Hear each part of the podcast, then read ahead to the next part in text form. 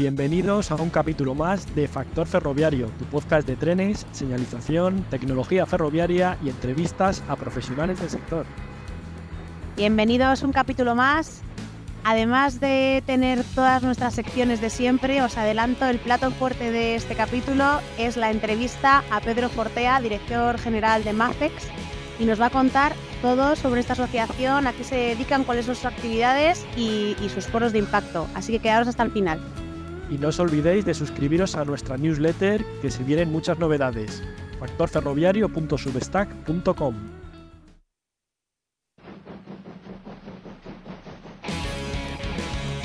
Marcha la vista.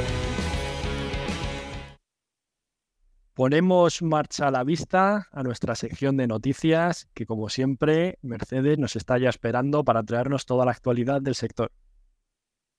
Hola Ángel, hola Laura. Pues la noticia que he elegido hoy trata sobre la privatización de Renfe Mercancías. Y es que Renfe ha, ha propuesto a Medlock, que está integrada dentro del grupo MSC, que es la naviera más grande del mundo, como potencial socio estratégico a quien traspasaría al menos el 50% de la sociedad y también el control de la gestión. Renfe ha aclarado que no va a disolver a Renfe Mercancías y que Renfe Mercancías se va a mantener dentro de las sociedades del grupo. Renfe Mercancías va a seguir siendo una sociedad 100% de Renfe Operadora. Eh, el proyecto de selección de este nuevo socio, Medlock, se inició en el, el año pasado y ha permitido elegir a Medlock bajo criterios de solvencia económica y de carácter técnico. El planteamiento que fue aprobado ya el pasado mes de septiembre por el Consejo de Administración de Renfe está aún esperando la aprobación por la Comisión Delegada del Gobierno para Asuntos Económicos y también posteriormente por el Consejo de Ministros. Renfe, en cualquier caso, ha aclarado que se reservará el control de los tráficos militares y también de aquellos relacionados con la seguridad nacional. Además, una buena noticia es que este proyecto contempla ofrecer garantía laboral al 100% de los trabajadores de Renfe, ya sea incorporándolos al nuevo proyecto dentro de la propia Renfe. La venta de la mayoría de la filial de Renfe Mercancías supone un alivio económico para Renfe, porque esta división acumulaba años de pérdidas, y esto es así a pesar de que Renfe Mercancías es el principal operador de carga en las vías españolas, pero es que opera en un mercado muy marmado respecto a la carretera. Los objetivos principales que persigue Renfe Mercancías a través de esta operación son, en primer lugar, convertir a Renfe Mercancías en un operador logístico integral, ya que la nueva sociedad incluirá los servicios ferroviarios dentro de una cadena logística completa, que es lo que aportarán las empresas del grupo MSC. Y es que MSC es líder mundial en transporte marítimo, logística y en transporte de contenedores. En segundo lugar, esta operación también busca la expansión del negocio internacional para garantizar la sostenibilidad y su crecimiento a medio y largo plazo. De hecho, con esta alianza, Renfe espera que crezca el transporte de mercancías eh, por ferrocarril, sobre todo en aquellas relaciones que tienen origen o destino en puertos de la península. Y finalmente, Renfe busca también la optimización de los recursos materiales, incrementando su productividad y utilización. Renfe finalmente considera que la incorporación de Medlock con los objetivos anteriormente mencionados permitirá mejorar los resultados de Renfe Mercancías y así incrementar su negocio tanto en España como internacionalmente. Muy bien, Mercedes, nos has contado que se iba a vender parte de la división de mercancías a Medlock, que pertenece al grupo empresarial MSC. No sé si sabemos si MSC desarrolla alguna otra actividad dentro del sector ferroviario. Pues sí, MSC también ha comprado el 50% de la compañía ferroviaria Italo, y, después de esta compra tiene planes, de hecho, para expandir su actividad tanto a España como a Francia y Alemania. Y también en el 2016 MSC compró la división de mercancías de los ferrocarriles portugueses, CP Carga. O sea, que está interesado en las mercancías. Sí, sí, sí. Muy bien, muchas gracias, Mercedes. A vosotros. Hasta luego. La Ferroescuela Y lo estabais todos esperando, el segundo capítulo de la Ferroescuela dedicado al RTMS. Hoy nos vamos a centrar en la historia del RTMS, desde sus orígenes hasta la actualidad. Pues nada, ¿de dónde viene esto? La diversidad técnica en Europa, desde el ancho de vía hasta el voltaje eléctrico y el diseño de los trenes, ha sido un desafío bastante considerable para el progreso del transporte ferroviario internacional. Esta disparidad que incluye la existencia de más de 20 sistemas de control de trenes en el continente, motivó la discusión sobre la creación de un sistema ferroviario común ya en la década de los 80. Esta visión se cristalizó con la definición en 1995 de una estrategia integral por parte de la Comisión Europea para desarrollar el Sistema Europeo de Gestión de Tráfico Ferroviario, el RTMS. La estrategia delineada en el Plan Maestro de Actividades abarcó una fase crucial de desarrollo y validación, esta etapa incluyó pruebas a gran escala en diversos países como Francia, Alemania e Italia, ejecutadas durante el verano de 1998. Para analizar las especificaciones se formó UNISIG, del cual hablaremos en otros capítulos, una coalición de empresas de señalización europeas. La clase PSRS se entregó el 23 de abril de 1999 el RTMS marcó un hito con la firma definitiva de la especificación RTMS clase 1 el 25 de abril del año 2000. Actualmente, los trenes están equipados con hasta siete sistemas de control distintos, cada uno costoso y ocupando valioso espacio a bordo. Esto implica que un tren que atraviesa fronteras europeas debe ajustarse a diferentes estándares operativos, añadiendo complejidad y coste para todas las partes involucradas. El RTMS fue un paso crucial para reducir los tiempos de viaje y los costes operativos y de mantenimiento, finalmente brindando niveles de rendimiento significativamente superiores para los ferrocarriles. Posteriormente, las especificaciones se revisaron para incorporar más funcionalidades y satisfacer las demandas de las empresas ferroviarias y de los administradores de infraestructura.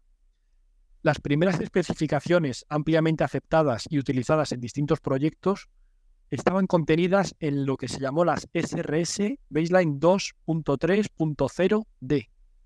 Fueron adoptadas por la Comisión Europea en abril del 2008. Para asegurar la adaptabilidad continua de RTMS a las necesidades ferroviarias, las especificaciones técnicas son supervisadas por la Agencia de la Unión Europea para los Ferrocarriles, en colaboración con la industria de señalización y los actores claves del ferrocarril. En paralelo, la Unión Europea y los Estados miembros se unieron para financiar el RTMS. Se firmaron cuatro memorándums de entendimiento sucesivos, en 2005, en 2008, en 2012 y finalmente en 2016, entre la Comisión Europea y los interesados del sector ferroviario, con el propósito de expandir aún más el RTMS en la red ferroviaria europea.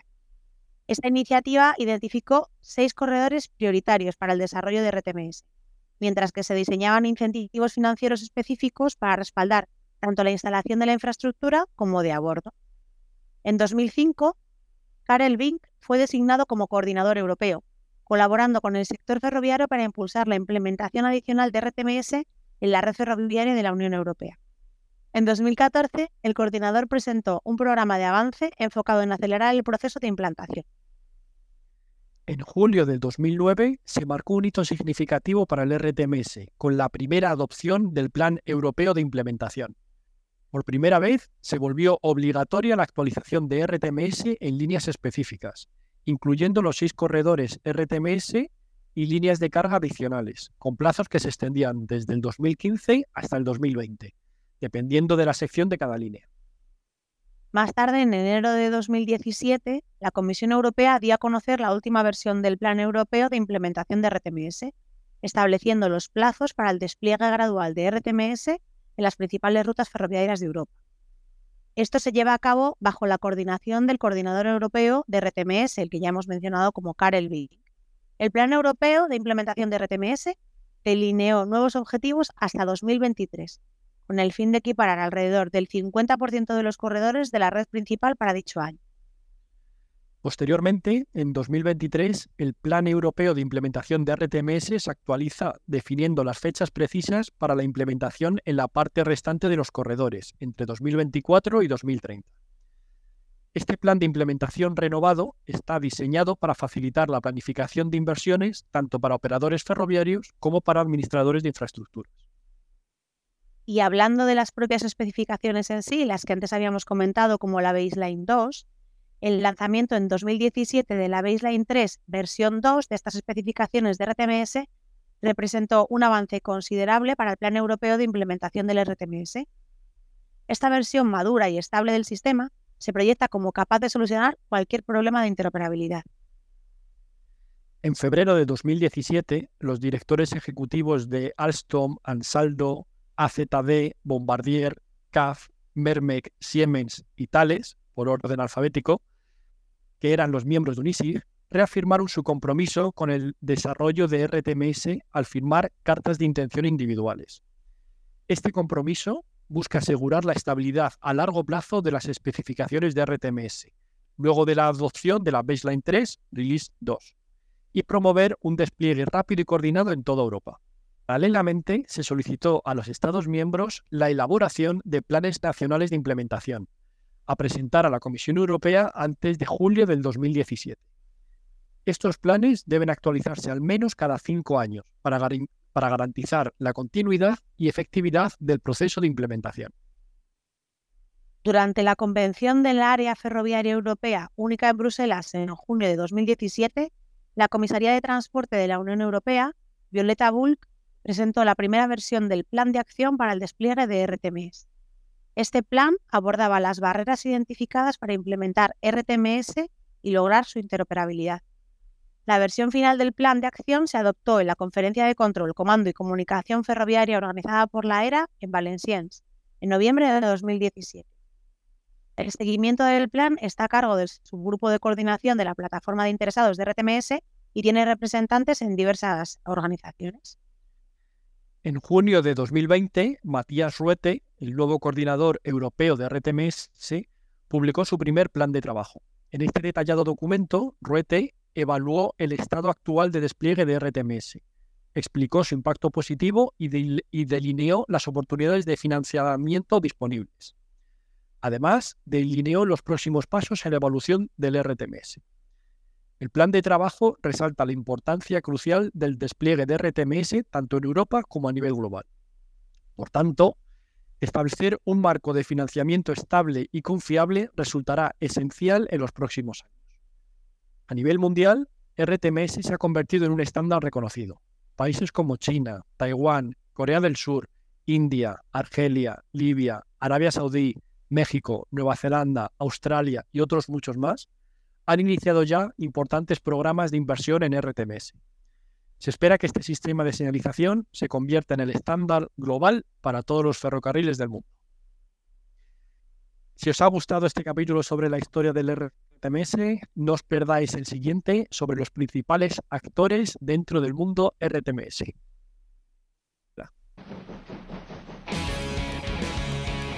Vagón de cola.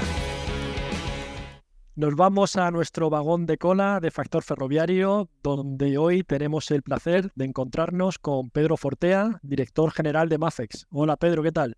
Hola, ¿qué tal, Hola, bienvenido Pedro. Hola Laura, ¿qué tal? ¿Cómo estás? Muy bien. Antes de, meternos eh, directos en materia para que nos cuentes qué es Mafex, cuéntanos sobre ti. ¿Quién es Pedro Fortea y cómo llegaste a este mundo ferroviario? Bueno, pues llegué al sector ferroviario hace, hace 20 años. Eh, y bueno, de una forma un tanto más. Yo trabajaba en, en una asociación de exportadores de fundiciones, Fundigex, que pertenece al grupo de asociaciones de la cual forma parte MAFEX hoy en día. Y, bueno, ahí identificamos eh, que el sector ferroviario era un sector que no estaba atendido ¿no? por el por desde el punto de vista del apoyo a la internacionalización y fue ahí cuando, bueno, de manera natural empezamos a hacer determinadas actividades, eh, conocimos la feria Inotrans, que hoy es conocida mundialmente, ¿no? Pero cuando aquello era más, más, más pequeña empezamos a montar el, el pabellón español, luego dimos el servicio en una en una feria en Brasil, luego otra en Alemania, y bueno, de ahí fuimos, fuimos desarrollando un contacto con una serie de empresas y al final pues surgió la, bueno, la idea de, que impulsáramos la creación de, de MAPES, ¿no? Con ese origen inicial de, apoyo a la internacionalización. Y desde entonces, pues, pues hasta hoy trabajando en la asociación, desarrollándola, avanzando y, con el, progresando con ella. Muy, muy bien, Pedro. ¿Y nos puedes proporcionar una visión general de lo que es la Asociación de la Industria Ferroviaria Española, o como todos la conocemos, MAFEX, y un poco su papel dentro del sector? Bueno, la, la, visión así inicial, a ver, MAFEX, como os decía, surge eso, en el 2004, ¿no? Eh, pues para dar, eh, digamos, un servicio de apoyo fundamentalmente a la exportación en el ámbito de la promoción exterior, pero digamos que con, con la evolución, como, como cualquier empresa, ¿no? Eh, pues ha ido, ha ido evolucionando y ha sumado, digamos, eh, capas de actividad ¿no? a, lo que es el servicio que prestamos a, los socios. Empezamos internacionalización, eh, cuando vas a, vender fuera te das cuenta que también tienes que innovar para vender mejor, también tienes que comunicar, también tienes que hacer lobby, también tienes que, bueno, que sortear barreras eh, comerciales, no comerciales, que tienes que posicionarte como industria incluso desde el punto de vista nacional, en Bruselas, etcétera, etcétera, ¿no? También ahora pues eh, hablamos más de, todo lo referido con el talento, etcétera, pues bueno, al final, durante esta evolución vas eh, adaptándote a, bueno, a ese origen inicial, pero vas desarrollando tu actividad de acuerdo a lo que, a lo que las empresas van, eh, van solicitando, ¿no? Y digamos que ese es un poquito, bueno, lo que es la, visión general de la asociación en cuanto a, en cuanto a, bueno, los ámbitos que, que cubrimos o que pretendemos cubrir.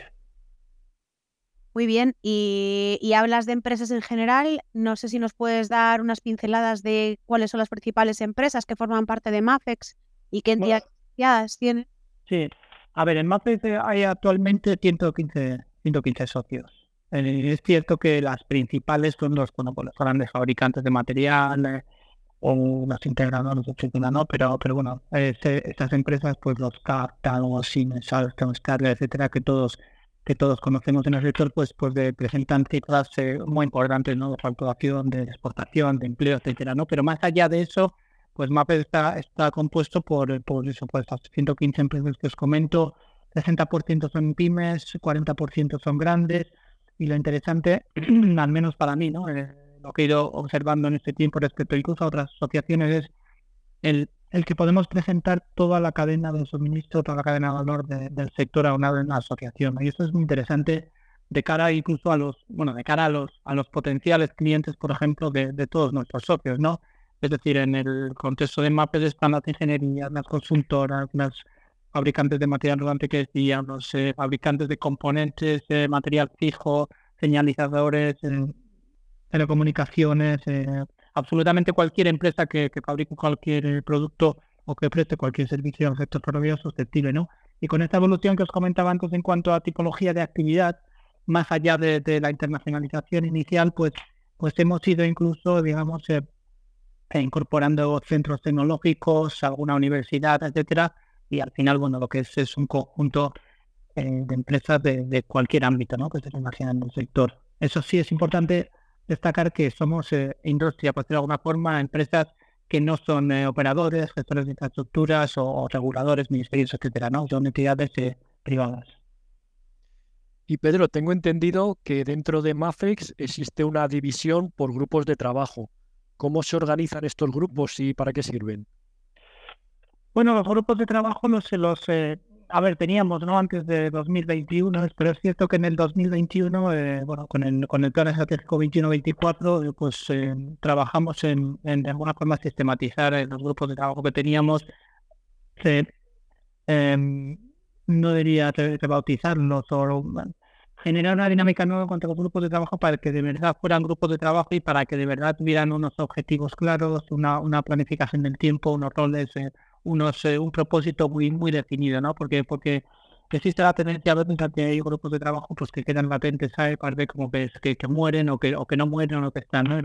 Era, una obsesión, digamos, o una o una prioridad para, en este caso, eh, para, para el equipo de MAPES y para y bueno, y para las empresas, pues tener grupos de trabajo que sirvan de verdad, que están de verdad, ¿no? Entonces, esto lo sistematizamos, lo, lo procedimentalizamos en el plan estratégico y actualmente pues tenemos varios grupos de trabajo que son muy variados, ¿no? Hemos tenido el año pasado un grupo de trabajo eh, eh, de, espacio de datos que llamamos, otro sobre mantenimiento inteligente, eh, uno orientado a mercados como puede ser Estados Unidos y Canadá.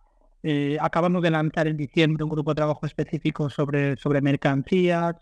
otro eh, sobre huella de carbono. Bueno, cada uno tiene ahí sus, sus objetivos eh, concretos, ¿no? Podría explicar, es el, de mercancías, pues al final lo que tratamos es de ver cuál nuestra posición en torno a, todo lo relativo al, transporte ferroviario de mercancías, tener un posicionamiento claro como asociación, Estados Unidos y Canadá, cómo ayudar a las empresas a, bueno, a trabajar en el, en el mercado, ¿no? Eh, compartir entre ellos buenas prácticas, contactos, etcétera, eh, mantener pues, alrededor de mantenimiento inteligente, etcétera, ¿no? Pues los grupos de trabajo se, se determinan, se crean, pero eso sí muy importante, con los objetivos muy claros, con roles muy definidos y con, y con una planificación en tiempo concreta. Pedro, estos grupos de trabajo, los resultados que obtienen, ¿se ceden a las empresas participantes de MAFEX o se comercializan de alguna manera? No, los grupos de trabajo, a ver, eh, depende, cada grupo de trabajo tiene su, su propia eh, definición, sus propios objetivos. A veces un grupo de trabajo puede, puede girar en torno a conseguir un, eh, un entregable X, un documento para luego darle difusión. En otros casos simplemente es el intercambio de buenas prácticas entre los miembros del grupo en otros casos de definir un posicionamiento, depende de cada, depende de cada grupo, no hay una regla eh, única para los grupos. Estos pueden ser eh, eh, lanzados o, digamos, sí, lanzados desde la propia asociación o por parte de algún socio que tenga un interés concreto y que quiera desarrollarlo en cooperación con, con otras empresas de la asociación. Pues que actuáis como plataforma, ¿no? para facilitar esa conversación. Eso es, al final, bueno, es, como, asociación es un papel, ¿no? Que yo creo que es fundamental en, generar estos espacios eh, de, bueno, de diálogo, de networking, de, compartir buenas prácticas, etcétera, entre las empresas en cualquier ámbito, ¿no? En espacios más abiertos, en espacios más restringidos, como puede ser estos grupos de trabajo, con un fin más o menos ambicioso. Al final es un poco a demanda y a la carta de lo que las empresas nos, nos sugieren y nos, nos plantean. Y además del tema este de los grupos de trabajo, nos había llamado la atención la organización en torno a los foros sectoriales. Eh, ¿Nos puedes dar eh, más pistas de qué es? Sí, los foros sectoriales, mira, es otro formato, ¿no? Al final, cuando hicimos este plan estratégico que os comentaba, uno de los temas es que MAFES tenía que ser más ambicioso a la hora de generar espacios de, bueno, de diálogo y de, networking, como queréis llamarlo, de las empresas los grupos de trabajo muy, muy concretos, como os he comentado, y los foros era algo, digamos, más abierto, ¿no? Más abierto a sector, más abierto a instituciones, más, más abierto a incluso a empresas no asociadas, ¿no? Entonces, al final, ¿cómo lo hacemos? Eh, los foros lo que trata es de dar orden a, este tipo de jornadas, de sesiones que se pueden organizar, en este caso en el, en el contexto nuestro, ¿no? Y decíamos, bueno, vamos a organizar X sesiones al año, ¿sobre qué? Sobre los principales retos que, que, que afectan a las empresas, ¿no? al sector, a la industria. Y, teníamos identificado la digitalización, la sostenibilidad, la, la, movilidad, talento y también los propios mercados exteriores. ¿no? Y a partir de ahí lo que trato es de generar eh, varias sesiones al año sobre, sobre estas de, distintas temáticas, pero aterrizándolas en algo más concreto. Por ejemplo, eh, un foro sobre, sobre digitalización al final se centró bajo la temática del tren del futuro. Bueno, pues trae a la de de una operadora, traes a varias empresas fabricantes de material rodante, generas una mesa redonda, permites que varias empresas ya de tamaño más reducido también hagan sus presentaciones pitch y a todo ello, pues digamos, eh, dentro de una jornada, pues le das ese, digamos, ese, por una parte generas el espacio para que unas empresas comuniquen, para que otras, eh, digamos, se posicionen, para que se acerquen instituciones. Al final es generar un espacio más de networking, pero determinándolo como foro y atendiendo a los principales retos, pues lo haces de una forma ordenada, ¿no? Y eso es un poco lo que, lo que este plan 21-24 planteaba y en lo que estamos desde, desde ese año haciendo, generando estos foros, eh, pues, 5, 6, 7 anualmente. Y Pedro, desde tu posición como director general de Maface, ¿cuáles dirías que son los principales objetivos y funciones, tanto a nivel nacional como internacional? Los objetivos de la asociación. sí, bueno, a ver, nuestros objetivos los definen nuestros estatutos, ¿no? Pero básicamente un poco la línea de lo que, de lo que os comento que es fomentar, apoyar la internacionalización de, la industria ferroviaria española, apoyar su innovación, tanto tecnológica como no tecnológica, el, el, ayudar a posicionar al sector ¿no? y a la industria en particular, tanto a nivel nacional desde un punto de vista de comunicación, de, relevancia, de, bueno, todo lo que es la comunicación, eh, dotar de, información estratégica y, de mercado a las, a las empresas, también eh, trasladar ¿no? las, preocupaciones y, los posicionamientos que tenemos en la administración y, por supuesto colaborar con esta, ¿no? con las administraciones eh, cuando nos lo cuando nos requieren, ¿no? Entonces, bueno, al final, ¿qué es? Eh, pues bueno, cualquier acción ¿no? que, esté encaminada a, fomentar, apoyar, a, promover la, mejora competitiva de nuestras empresas asociadas, de la industria ferroviaria española en general y del sector. ¿no? Todo esto, pues hombre, con una visión siempre con esta perspectiva de, de la colaboración, de, la cooperación eh, con las empresas, ¿no? No, no, no meramente una prestación de, servicios, ¿no? Realmente es algo que sí tratamos siempre de incorporar y no sé si nos puedes dar algún detalle más en cómo se contribuye concretamente a la innovación, en la competitividad y en la exportación de todo ese tejido industrial ferroviario español. Bueno, a ver, ¿cómo se contribuye con, con, yo te lo traduciría en los servicios que prestamos, ¿no? Al final contribuyes a través de los servicios que, que prestas. ¿Y cuánto contribuyes? Pues, pues es complicado, ¿no? Yo me acuerdo hace años que, que una, una persona de una empresa me, me preguntaba cuál era la, la tasa de ¿no? el, retorno sobre la inversión de, pertenecer a MAPES y la verdad es que me dejó ¿eh? me dejó analizado porque no sé cómo cuantificarlo ¿eh? no sé cómo cuantificarlo y la verdad es que sería difícil no pero bueno lo cuento siempre como anécdota porque a veces me pregunta alguna empresa no cuando nos oye ¿y cuál es el, el retorno? ¿cómo mides el retorno? ¿no? ¿cómo mido yo el retorno de, de la charla que estamos teniendo ahora no el impacto que tiene en la asociación pues no lo sé ¿no? Hombre. A partir de mañana llamadas vas a tener en, la... Van a llover, ¿no? no, entonces, ¿cuánto, cuánto, ¿cuánto es la contribución? Pues no lo sabes. Al final dices, bueno, pues vas haciendo más socios, vas empleando a más gente, asociación a más servicio, eso quiere decir que estás contribuyendo, ¿no? Y como los servicios, pues lo que, lo que vais un poco comentando, pues actividades de promoción exterior que fue nuestro, nuestro origen, ¿no? De la al extranjero, participación en congresos, ferias, yo qué sé, la inteligencia, ¿no? todo lo que son informes, fondo documental, la política comercial, todo lo que trabajamos en diferentes instituciones, de alguna forma, como digo yo, para abrir puertas, suavizar el, el camino para que las empresas penetren mejor en, mercados exteriores. Eh, la oficina de, proyectos, ¿no? Cómo, cómo ayudamos a las empresas en todos los temas de innovación, los grupos de trabajo, los foros, en las relaciones institucionales, todas las labores de comunicación, pues al final esa es nuestra contribución, ¿no? Por lo que las empresas, eh, bueno, eh, participan en la asociación. Y lógicamente todo esto con el objetivo que tienen todas las empresas que es de vender más, ¿no? Lógicamente, al final es lo que es lo que las empresas quieren prioritariamente, ¿no? Está claro, Pedro. Eh, nos estás diciendo que al final MAFES un poco está orientada a impulsar la competitividad del sector ferroviario, a darle un carácter internacional también ¿Nos podrías poner un ejemplo concreto de alguna actividad o algo que hayáis trabajado con alguien para ilustrar un poco cómo es todo este proceso?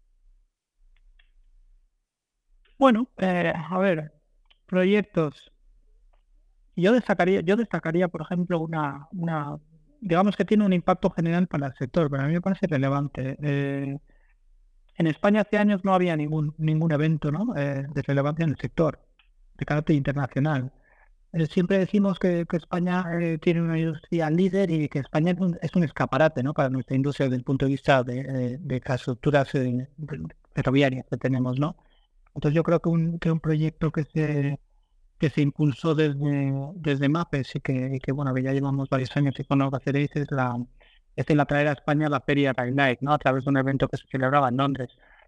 y eso que puede parecer, bueno, sencillo, pues al final implica muchísimo trabajo, ¿no? Y además implica trabajo de no solo nuestro, sino de muchas empresas y organizaciones con las que nos coordinamos para, para que suceda, ¿no? Es decir, es traer a, España a, a 5.000 personas ¿eh? Eh, anualmente de más de 80 países, pues para que se reúnan y debatan en torno al ferrocarril, ¿no? Como digo yo, esto es algo que tenemos entre todos que, que proteger eh, y que sucede aquí, que no sucede en otra ciudad europea o en otro continente. ¿no? Entonces es importante y es un proyecto del cual nosotros estamos particularmente orgullosos a día de hoy. Hay más ejemplos, eh, digamos, de acciones que realizamos, eh, digamos, que, que, fomentan ¿no? esta, mejora competitiva. Hace años pusimos en marcha un máster en colaboración con, con 20 entidades, empresas y con, y con la Universidad de Cantabria, por ejemplo yo que sé, la, propia revista que, tenemos dentro de la asociación fue un proyecto eh, colaborativo y puso en marcha entre, entre las, las 20 empresas que forman el comité de comunicación. Y bueno, es una herramienta que difundimos a, a casi 7.000 personas por todo el mundo, ¿no? Es decir, existen luego los proyectos concretos de, de innovación o proyectos, yo que sé, como el Stamper, estamos ahora mismo un proyecto a nivel europeo que estamos con los principales operadores, los principales fabricantes, con, eh, con UNIF, etcétera, y ahí estamos un poco analizando cuáles son los, los gaps ¿no? que en materia de formación tiene el sector ferroviario, más allá de la industria, ¿eh? también de los, operadores, los gestores, etcétera. Y esto nos va a permitir tener una foto de cuáles son las necesidades que en materia formativa va a tener Europa para luego lanzar recomendaciones ¿no? a la Comisión y por ende luego después a los diferentes estados. ¿no? Con lo cual ya ves, ahí hay muchos temas muy variados de, de acciones que, que, podemos desarrollar de desde la asociación y que estamos desarrollando. Pues muy interesante, sobre todo de cara a lo que has comentado lo último sobre la formación, que siempre hemos hablado muchas veces de que creemos que falta formación específica o al menos antes, ¿no? Que ahora cada vez nos vamos eh, enfocando más. Y, y, de cara al talento, de cara al futuro, ¿tú cuáles crees que son los principales desafíos a los que se enfrenta la industria ferroviaria española y qué acciones concretas o, o cómo lo abordáis desde MAFEX? Bueno, a ver, hay un desafío lo primero, yo creo que, entre las administraciones y, y la industria tenemos que, llegar mejor a la ciudadanía a de transmitir, eh, digamos, lo, que el transporte ferroviario es necesario, ¿no? Que sería, que sería de Madrid sin metro ahora mismo, por ejemplo, ¿no? A veces no, no nos paramos a pensar de lo que de lo que tenemos, por ejemplo, ¿no? Y de lo que ello supone para, para incluso para, para otros modos, para la ciudadanía, etcétera. Yo creo que hay que llegar más y mejor. Y esto también es transmitir que tenemos una industria extraordinaria en España, una industria que, que no solo se ha generado porque vinieron empresas de, de otros países eh, y apoyaron el desarrollo de nuestras infraestructuras, sino que además supimos desarrollar una, una, industria eh, nacional que hoy en día es referente a nivel mundial, ¿no? Y no mucha gente eh, es consciente del, del, peso que tiene nuestra, nuestra industria a nivel mundial, ¿no? Dicho esto, pues estamos en un contexto eh, favorable ahora mismo para, para el ferrocarril, ¿no? Las políticas europeas, las, eh, digamos, los retos eh, medioambientales, etcétera, pues sí acompañan lo que va a ser el, ferrocarril en los próximos años. Pero digamos que, que, que, tenemos que mantener ese, ese liderazgo o esa posición buena que tenemos como industria española y eso es que haya políticas industriales, digamos, eh, que apoyen eh, a nuestra industria, que se siga manteniendo el esfuerzo en el apoyo a la internacionalización, fomentar más eh, la innovación, facilitar que, las, que se desarrollen pruebas pilotos, los testeos, con una rápida implementación de soluciones. y luego está el tema de la, del, talento, ¿no? que, que comentábamos, también eso es muy importante. Y el tema de talento también está muy relacionado con, con, con con incluso con, con, con los precios de, o con los costes eh, que tienen las empresas y por tanto de, de lo que de lo que la administración eh, pública generalmente eh, bueno, paga en los en los contratos públicos, ya que somos un sector predominantemente proveedor de la administración. Si la administración incorpora unos unos costos o unos precios más bajos en los en los proyectos, eso hace que tengamos que ajustarnos más, ¿no? La industria y eso hace al final que afecta también al, al talento del cual disponemos. ¿No?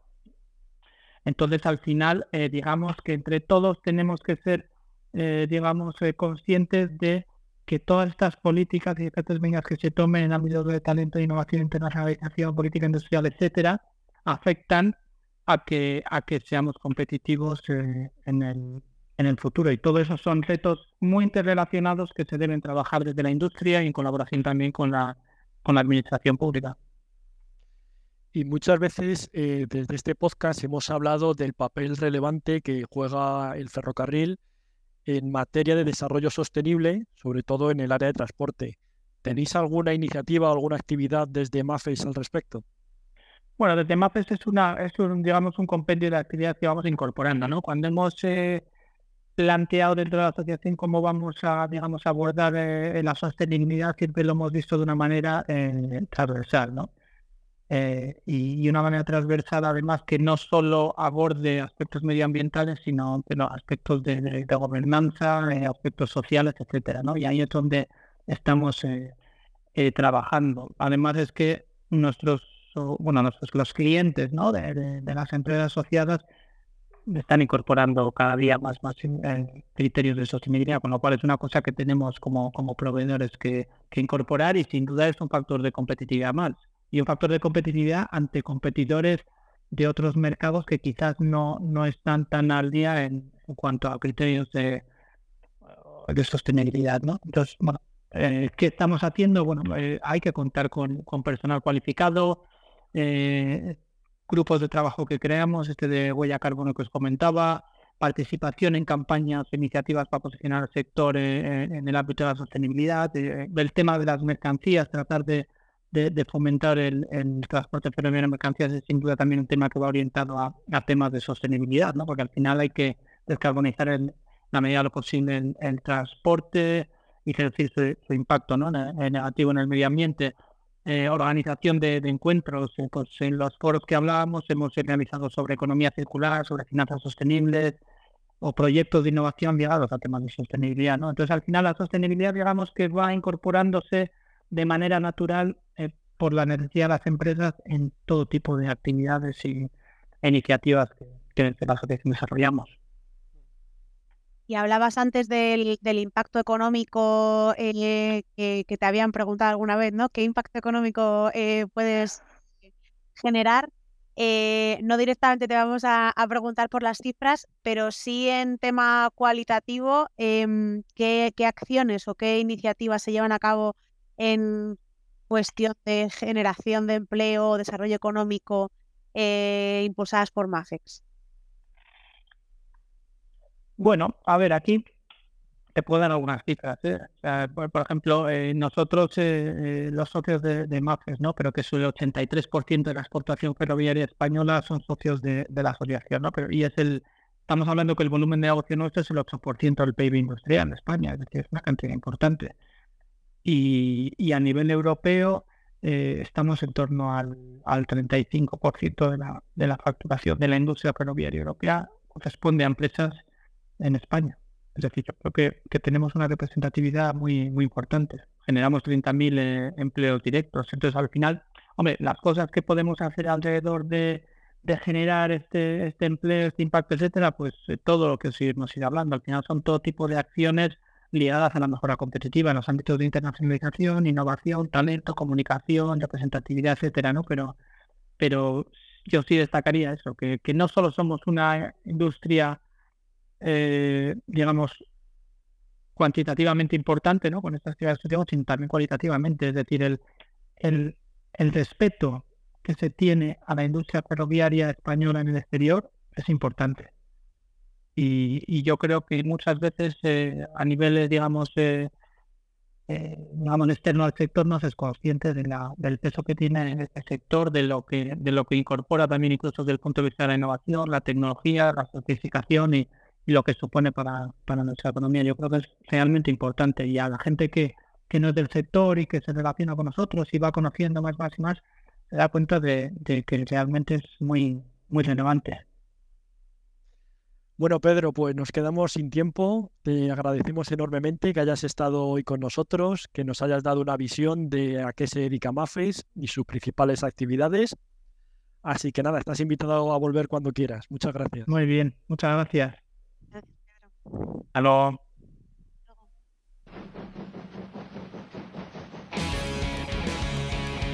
El andén. Y para todos aquellos que os gusta charlar en un ambiente más distendido, os invitamos a acompañarnos en el andén de Factor Ferroviario con Marta, que nos va a contar la tertulia de hoy. Bueno, todos sabemos que la movilidad sostenible es un objetivo prioritario para todas las ciudades y que es algo que se encuentra en permanente evolución.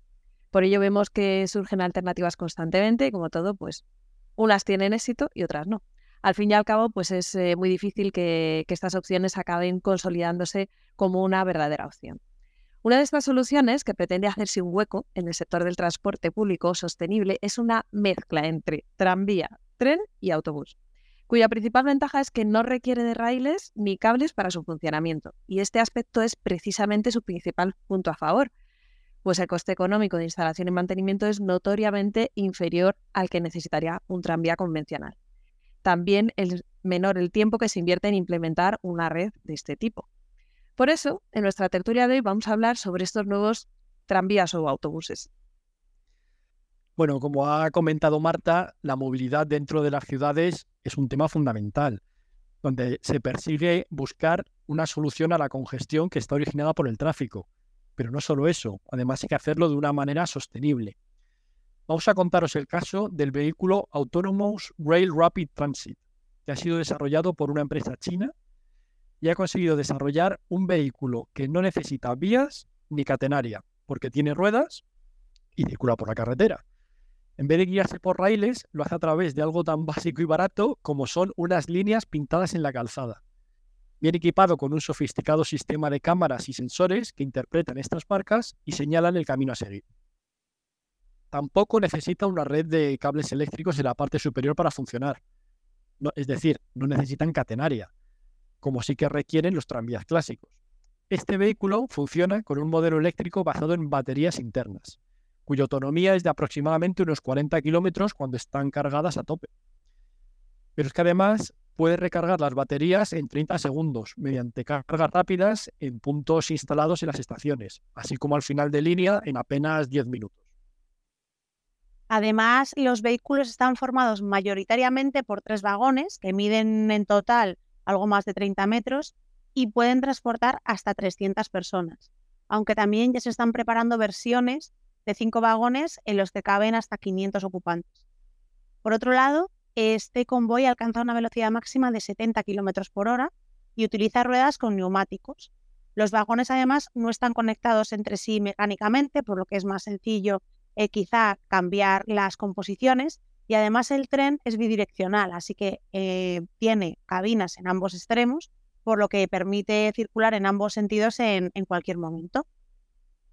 Pese a contar con un sistema que le permite ser totalmente autónomo, a día de hoy los vehículos se están utilizando con un conductor eh, para poder actuar en casos puntuales y aportar un mayor nivel de seguridad.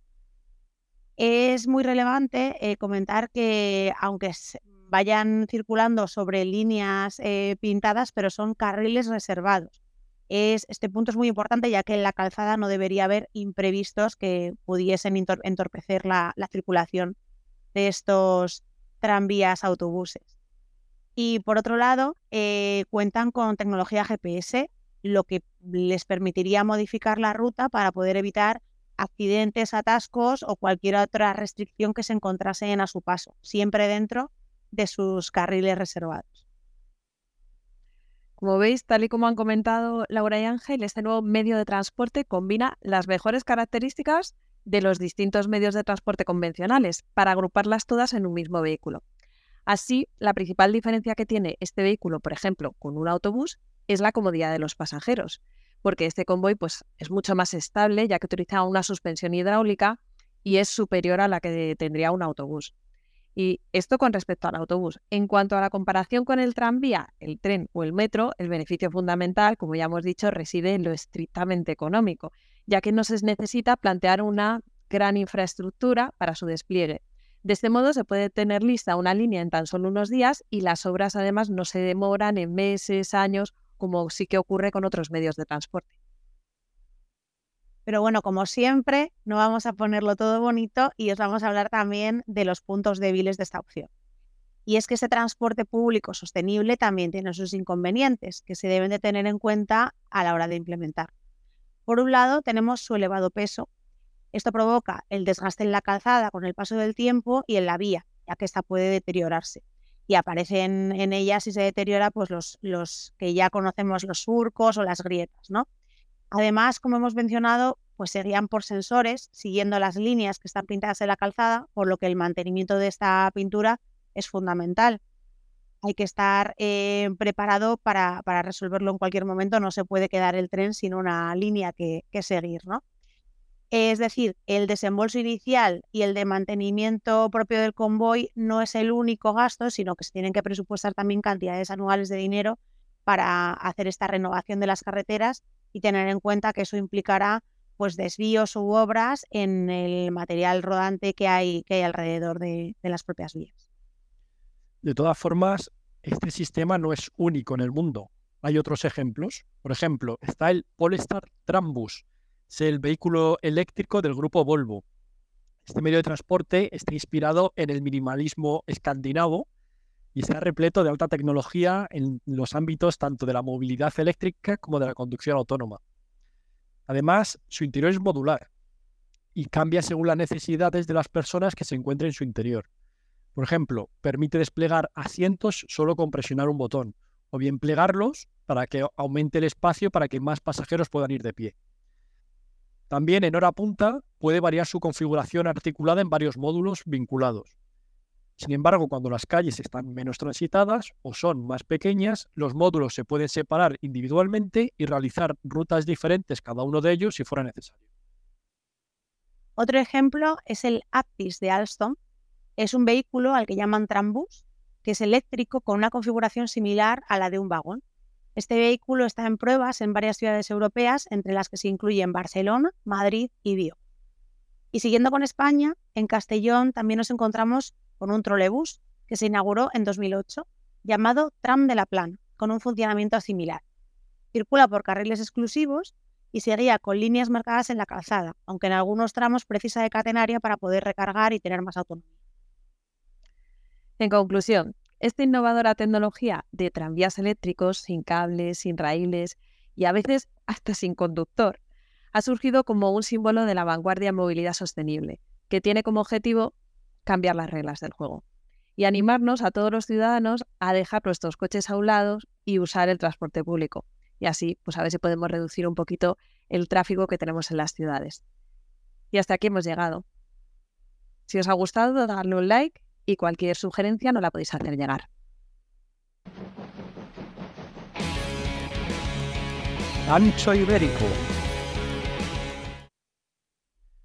Y esta semana en la sección Ancho Ibérico nos toca repasar el tren Serie 102 en un monográfico. Pues este tren, el Serie 102, cuenta con tracción eléctrica y está diseñado para operar en vías con un ancho estándar de 1,435 metros. Está compuesto por dos cabezas motrices y tiene una composición mínima de un coche motor seguido de 12 remolques y otro coche motor al final. La tensión de alimentación utilizada es de 25 kV y 50 Hz de corriente alterna. Cada cabeza motriz tiene una potencia de 4.000 kW, lo que proporciona una potencia total de 8.000 kW. La potencia específica del tren es de 24,7 kilovatios por tonelada. Se utilizan ocho motores asíncronos para la tracción, distribuidos en cuatro bogies motores con una, con una disposición bobo. El empate entre bogies es de 2,650 metros. El tren cuenta con un total de 21 ejes, de los cuales 8 son ejes motores. Los rodales utilizados son de tipo talgo, y hay un total de 13 rodales en el tren. La velocidad máxima que puede alcanzar el tren es de 330 km por hora. El esfuerzo tractor de arranque es de 200 kN y la aceleración lateral máxima en curva es de 1,2 metros segundo cuadrado. En cuanto al sistema de frenado, el tren cuenta con freno neumático en los ejes motores, con dos discos en la rueda y uno en el eje. En los ejes portadores, se utilizan dos discos en la rueda y dos en el eje. También dispone de freno eléctrico, con capacidad de recuperación de energía, que alcanza los 8.800 kilovatios, y freno reostático con una potencia de 5.400 kilovatios. En cuanto a la señalización, el tren está equipado con el sistema RTMS niveles 1 y 2, con STM, DLZB y con ASFA. La capacidad de los pasajeros depende de la serie del tren, siendo de 316 plazas en la serie 102 y 353 plazas en la serie 112. El constructor de este tren es del consorcio Talgo Bombardier. Muy bien, espero que os haya gustado el monográfico del serie 102. Hasta aquí el capítulo de hoy. Eh, como siempre, os dejaremos nuestro email si queréis contactar con nosotros. Recordar darle al like, suscribiros, que hay mucha gente que todavía no se ha suscrito. Recordar apuntaros a la newsletter factorferroviario.substack.com y nosotros nos vemos en el siguiente capítulo. Hasta luego. Hasta luego. Presentó un programa de Advance ¿no? tampoco me he dado cuenta.